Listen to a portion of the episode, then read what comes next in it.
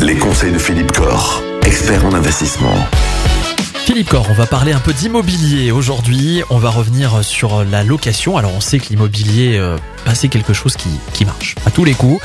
La pierre, ça a le vent en poupe tout le temps. Maintenant, il y a différentes manières de louer. Et il y a notamment la location meublée. Est-ce que ça, c'est peut-être la bonne solution immobilière aujourd'hui C'est vrai que l'immobilier, tout le monde est séduit par l'immobilier, ça rassure. Mais effectivement, ça a certains gros défauts, dont la fiscalité, hein, on en a déjà parlé. La location meublée, c'est quoi? Alors, il y, a, deux façons déjà d'investir dans la location meublée. C'est soit effectivement un appartement et puis on va effectivement l'équiper, donc le, le meubler, mais le meubler à, point que le locataire puisse y vivre sans avoir, entre guillemets, rien à apporter. La réglementation prévoit un certain nombre d'équipements. Donc, ça va plutôt concerner, entre guillemets, des studios, des petits appartements, donc avec euh, quand même plutôt un turnover de locataires, etc. Donc, ça demande un investissement personnel. Donc, ça, c'est la première chose. La deuxième façon de faire du meublé, c'est effectivement d'investir dans des résidences euh, services avec des sous bail commercial. Donc, ça, j'en parlais un peu plus en détail dans une autre chronique parce qu'il y, y a de quoi dire.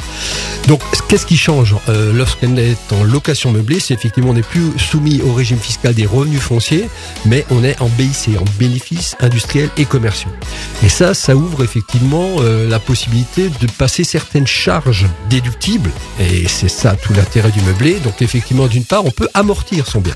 Amortir son bien, c'est effectivement c'est une charge fictive. Hein, L'amortissement, c'est purement comptable. Ça veut dire qu'effectivement, on peut enlever 3, 4, euh, voire 5% d'amortissement, de valeur du, bien, d'amortissement tous les ans. Et donc réduire le revenu imposable. De la même façon, tous les frais d'acquisition peuvent être déduits. Frais notariés, euh, l'agence immobilière, enfin, on peut vite à des frais de 10, 12, 14%, etc. Donc tout ça peut passer en frais et donc peut s'imputer sur les revenus futurs. Donc effectivement, la location meublée permet d'effacer souvent l'impôt sur, euh, sur pas mal d'années, hein, une dizaine d'années, voire plus. Et donc c'est une belle façon effectivement d'avoir du revenu sans impôt. Maintenant, l'autre aspect, c'est qu'effectivement, quand on est dans ce régime-là, on est dans un régime de comptabilité et ce système d'amortissement, après, a des effets pervers. Des effets pervers dans le sens où lorsqu'on revend, eh bien, on a un bien qui a été amorti, donc on a une plus-value. Donc aujourd'hui, sur un loueur en meublé professionnel ou non professionnel, effectivement, il peut amortir, il peut passer ses frais, donc c'est une belle façon de faire de l'investissement euh, faiblement fiscalisé.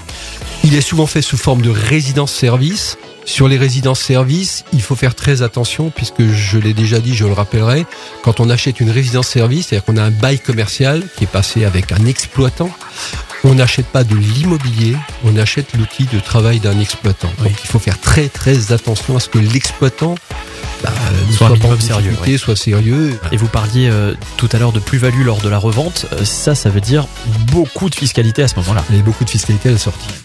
Forcément. Demain, justement, en, en cas de décès, qu'est-ce qui se passe euh, lorsqu'on investit en location meublée? À demain À demain Retrouvez l'ensemble des conseils sur notre site internet et l'ensemble des plateformes de podcast.